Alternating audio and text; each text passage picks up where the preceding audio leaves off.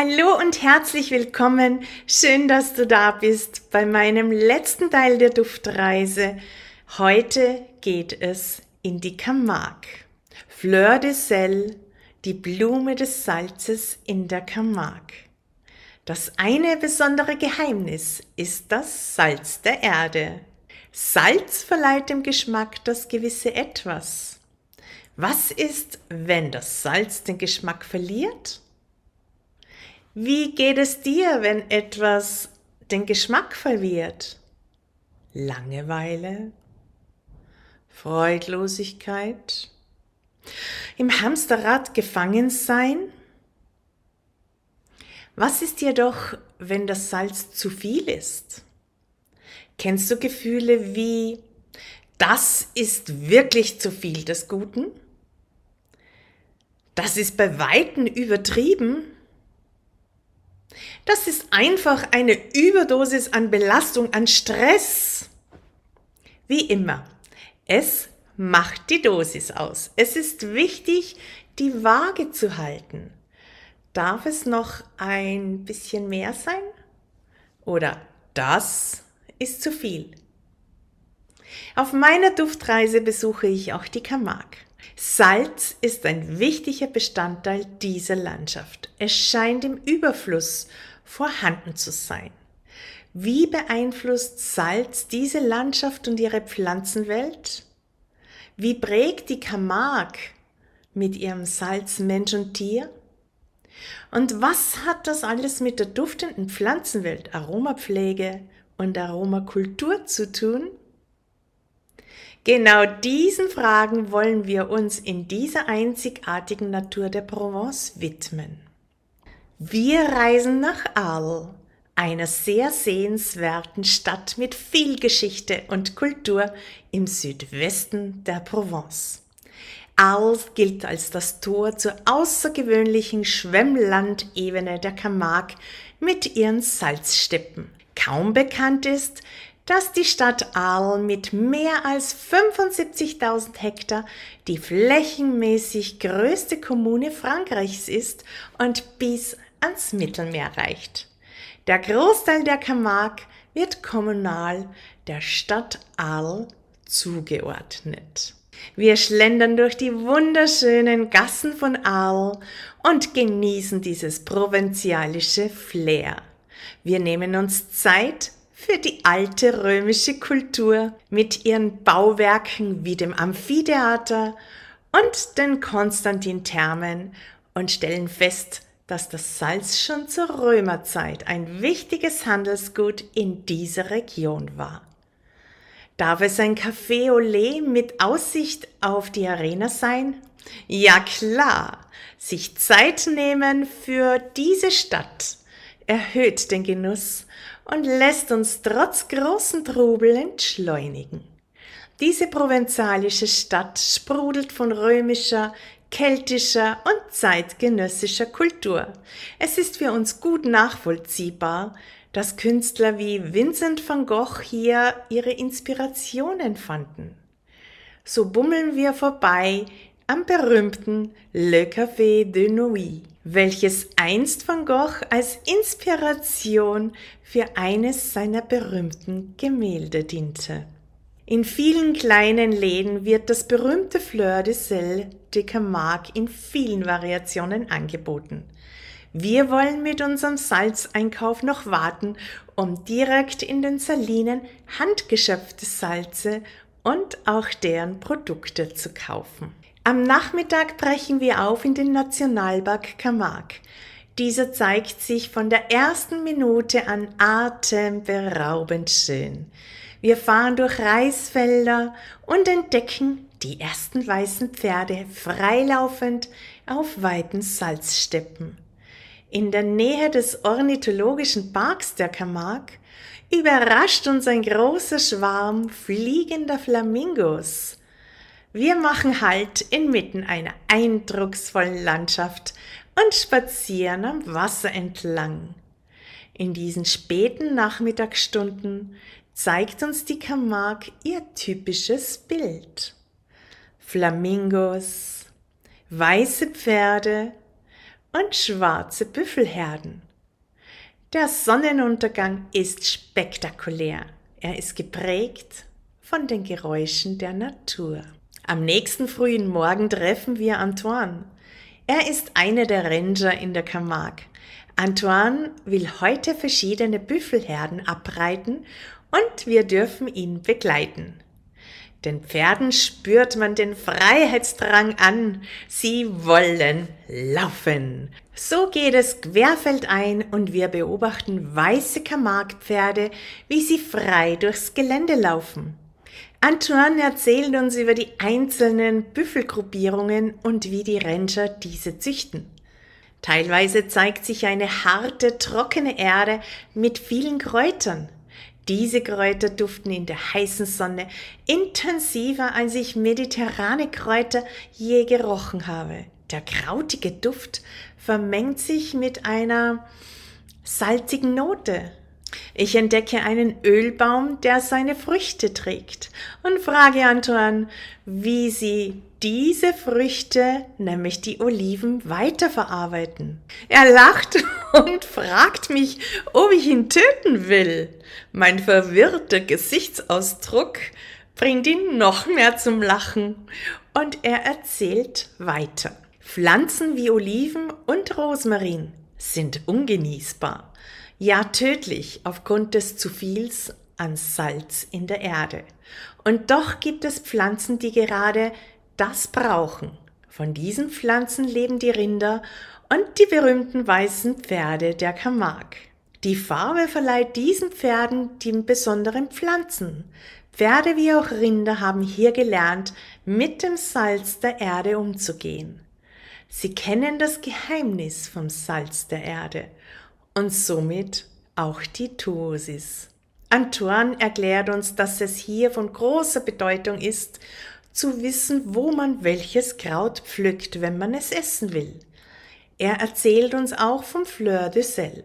Die Restfeuchte, welche im Salz enthalten ist, sei Meerwasser.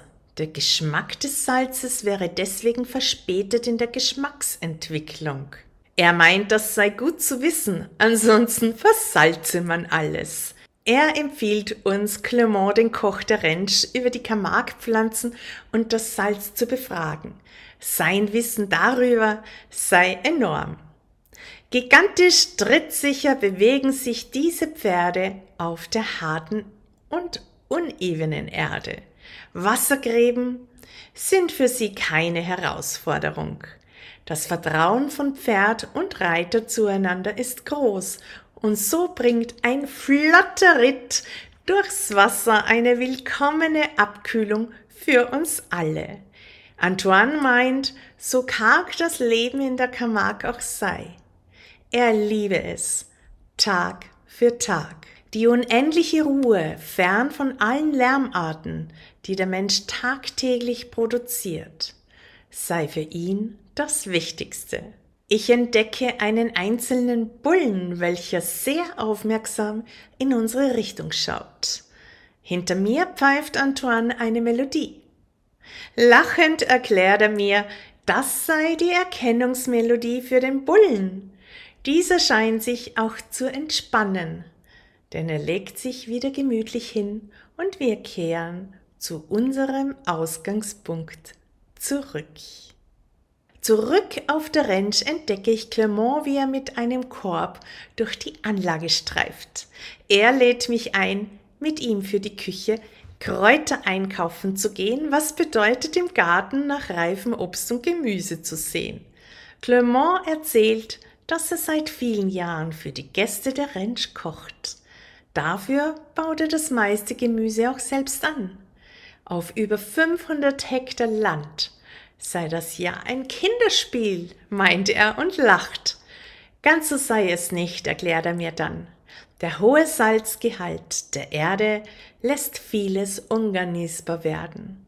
So ist es wichtig, den eigenen Kompost herzustellen und die Erde aufzubessern.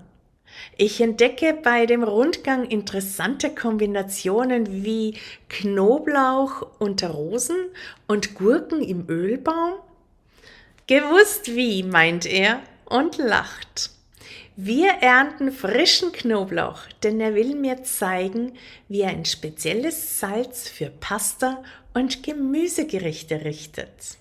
Er verwendet für dieses Salzrezept ein Fleur de Gris, das graue Salz. Er gibt das Salz in eine Schale und beginnt das Salz löffelweise mit Rotwein zu beträufeln. Wichtig sei hierzu einen starken Rotwein zu verwenden, da ansonsten der Rotweingeschmack sich versteckt. Zwischendurch schneidet er den frisch geernteten Knoblauch in hauchdünne Streifen. Als das Salz keinen Rotwein mehr aufnimmt, gibt er den Knoblauch dazu und mischt alles gut durch. Er verteilt das Gemisch auf einem großen Blech mit Backpapier und stellt es vor die Küche in die pralle Sonne. Schmunzelnd meint er, dass ich in Österreich wahrscheinlich das Backrohr zum Trocknen verwenden müsste. 60 bis 70 Grad sollen mindestens zwei Stunden auf das Salz einwirken, bevor es getrocknet ist und ins Glas abgefüllt werden kann. Clement zeigt mir in seiner duftenden Aromaküche, was er so alles mit hiesigen Kräutern zaubert. In seinem Aromaatelier finden sich duftende Kräuter aller Art. Hier hängt Lavendel kopfüber gebündelt zum Trocknen. Sieben verschiedene Thymianarten sind bereits gerebelt und warten auf eine kreative Phase, wie Clement meint. Jedes Jahr will er mindestens elf neue Kreationen in seiner Kräuterküche entwickeln, um sie auch in dem Verkauf anzubieten. In diesen Tagen hat er roten Camargue-Reis mit Zitronenthymian versetzt, um diesem ein frischeres Aroma zu geben. Es finden sich Kräuter in Salz wie auch in Olivenöl angesetzt. Clement meint, die Aromaküche in der Camargue sei ähnlich wie bei mir. Kräuter der Camargue und auch das Salz sei jedoch bedeutend intensiver als sonst wo auf der Erde. So ist es wichtig, dass es wie bei ätherischen Ölen gut verdünnt ist damit er nicht zu viel des Guten verwendet und somit den Geschmack explosiv in die falsche Richtung lenkt, hat er sich angewöhnt, die Kräuter entsprechend vorzubereiten. Ganz nach dem Motto Lösungen sind die beste Lösung. Das Abendessen ist der beste Beweis, dass Clement ein außergewöhnliches Fingerspitzengefühl für feine Geschmacksnoten und ein bedachtes Würzen hat. Eine Frage ist immer noch offen. Was ist das Besondere am Fleur de Sel de Camargue? Fleur de Sel, die salzige Blume, wie sie die Menschen in dieser Region gerne nennen. Am nächsten Tag nutzt Clermont die morgendlichen Stunden, um mit uns zu einer nahegelegenen Saline zu fahren. In flachen Becken schimmert es in rosa bis violetten Farbtönen. Die Luft flimmert in der sommerlichen Hitze und es duftet nach Kräutern mit einer salzigen Note. Der Duft ist hier noch intensiver als am Tag zuvor in der Salzsteppe. Für diese wunderschöne Farbe der Salzseen ist eine Alge verantwortlich. Dunaliella salina ist die Hauptmahlzeit einer kleinen Garnelenart, welche in den Seen leben. Wenn im Mai die Winde über die Seen wehen, verdunstet das Wasser und der Salzgehalt steigt. Die Garnelen verschwinden aus den Seen und die Algen vermehren sich rasch und bilden einen roten Schlamm. Dieser sorgt für dieses prächtige Farbenspiel in den Salinen.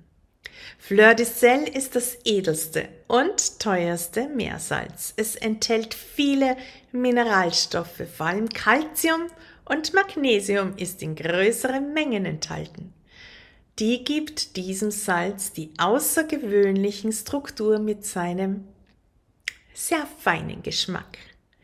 Es entsteht an Sommertagen, wenn die Temperatur über 40 Grad Celsius steigt und das Meerwasser verdunstet. Feine Kristalle formen sich schwimmend auf den Salinen. Diese feinen Kristalle sind unterschiedlich groß und sehr mineralreich. Das echte Fleur de Sel wird von Hand in den Salinen mit einer Art Schaumlöffel abgeschöpft und achtsam in Körbe zum Trocknen gelegt. Clement bezeichnet den Geschmack der Salzblume als sehr mild und knusprig mit einer Restfeuchte des Meerwassers.